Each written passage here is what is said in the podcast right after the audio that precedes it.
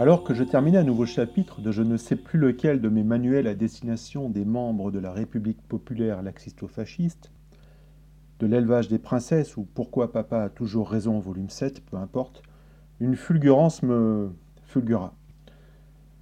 D'ici deux semaines, cela fera trois ans que je suis, je dis bien je suis, l'heureux propriétaire d'un chien, animal merveilleux et adorable, qui répond, difficilement mais s'il est de bonne humeur cela peut marcher, au rigolo patronyme de Noodle.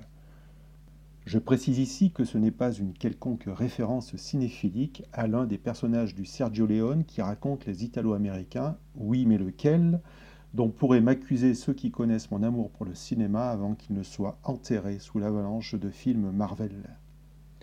Non pas, il s'agit tout simplement du choix bien réfléchi de l'une de mes filles qui adore les nouilles chinoises.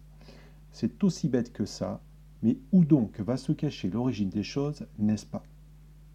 Et donc Non, je ne suis pas l'un de ces pères qui a fait l'acquisition du mignon petit chiot pour adoucir l'épreuve d'un confinement pour ses filles adorées.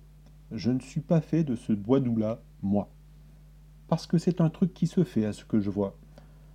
J'en connais dès qui se pensent la douleur d'être enfermés en ajoutant une boule de poil à leur cercle familial dans l'attente d'un vaccin qui arrivera bientôt, mais quand? Mais dites-nous, mais quand? Je n'ai pas plié à une quelconque pression que je pourrais reprocher plus tard à la vie moderne, à un laboratoire chinois ou à Bill Gates.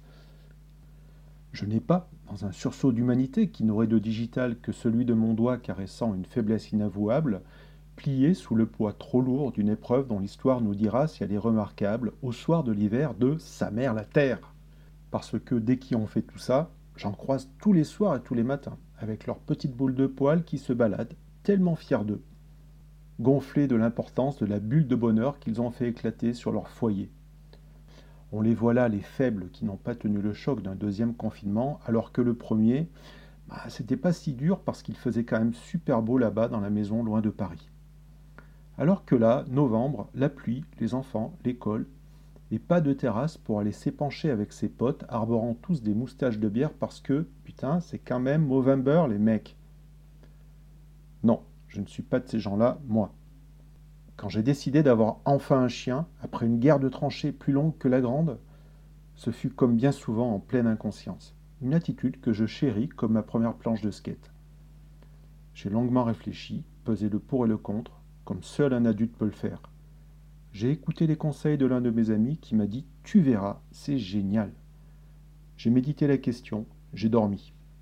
Et puis Bulle m'a appelé au sortir d'une sieste. Elle a pris sa petite voix et m'a dit que je serais le meilleur des papas si je pouvais dire oui. Alors qu'est-ce que vous voulez? J'ai dit oui. J'ai cédé à mes filles. Ce sera gravé sur mon urne pour mes funérailles vikings. Aujourd'hui, alors que le virus court les rues, je peux faire de même. Tous les jours, je trottine à côté de mon meilleur ami de l'homme que je suis. J'apprécie, je suis bébelle et bien content d'avoir dit oui. Et mes filles ont le meilleur des papas. Mon chien n'est pas stupide. Quelqu'un qui m'aime autant ne saurait l'être. Qu'on se le dise.